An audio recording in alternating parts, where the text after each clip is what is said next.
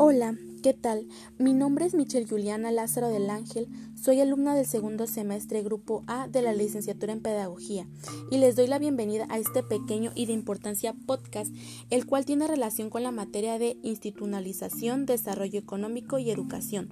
Abarcaré temas vistos durante esta primera unidad. El propósito de esta edición del podcast es poder saber diferentes etapas que tuvo la educación desde puntos como política, efectos sociales, etc. Me gustaría empezar a contarte sobre la educación y conformación del Estado revolucionario, centrándonos en algunos presidentes y algunas de sus aportaciones en el periodo de 1920 a 1940. Empezaré con Álvaro Obregón, presidente de 1920 a 1926, el cual creó un ministerio con jurisdicción federal para establecer un sistema educativo nacional.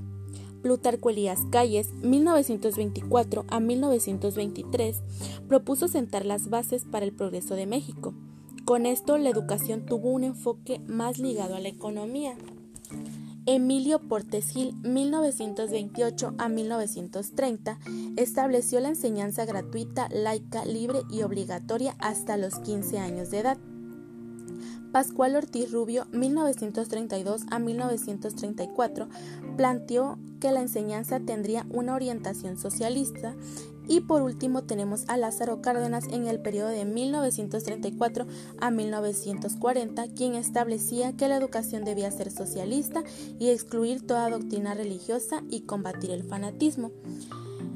Otro tema que traemos es la creación de la SEP. El decreto de la creación de la SEP data el 25 de julio de 1921, pero no es hasta el 29 de septiembre que ésta se promulga. Quien quedó como titular de dicha dependencia fue José Vasconcelos, quien era una persona intelectual, es decir, era un hombre con muchas inquietudes. Vasconcelos tenía objetivos específicos, los cuales eran promover la educación y la cultura en el país, convencer a la nación de la necesidad de adicionar el sistema educativo del Estado y por último, pero no menos importante, era combatir vigorosamente el analfabetismo y la ignorancia en el país. La reforma educativa de Narciso Basols. Basols era un hombre inteligente, honesto y capaz, profesor de la Facultad de Derecho en la UNAM. Él también tenía propósitos, los cuales eran crear una educación de corte nacional y regional.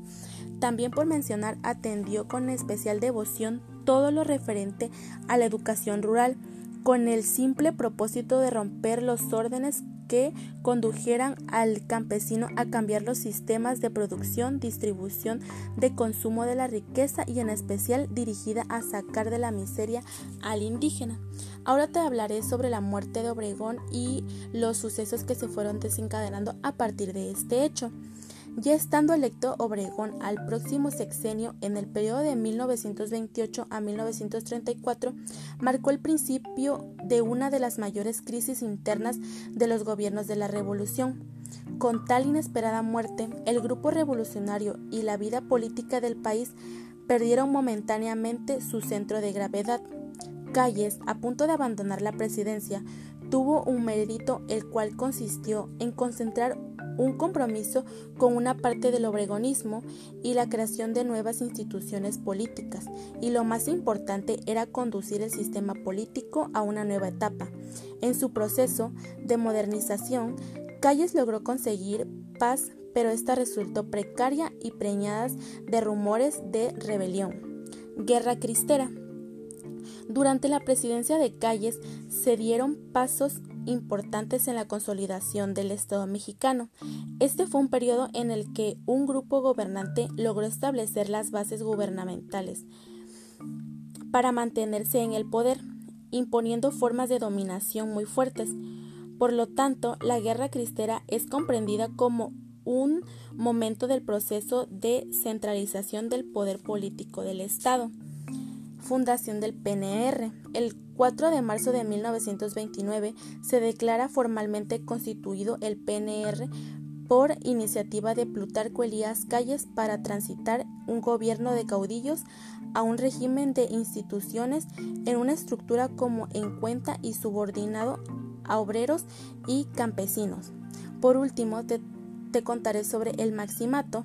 El maximato se creó cuando Obregón dejó la presidencia a Calles, pero ahora con el poder presidencial aún más disminuido. Este periodo se caracterizó por la influencia de Calles en el gobierno y el cual se le dio el nombre de jefe máximo de revolución, de ahí que se diera el nombre de maximato en este periodo. La fragilidad del maximato quedó finalmente al descubierto cuando Cárdenas pudo obligar a Calles a salir del país sin que ocurriera un levantamiento militar o algo parecido. Bueno, me despido de ti. Espero este podcast te sea de ayuda y haya quedado claro los temas que mencioné. Saludos.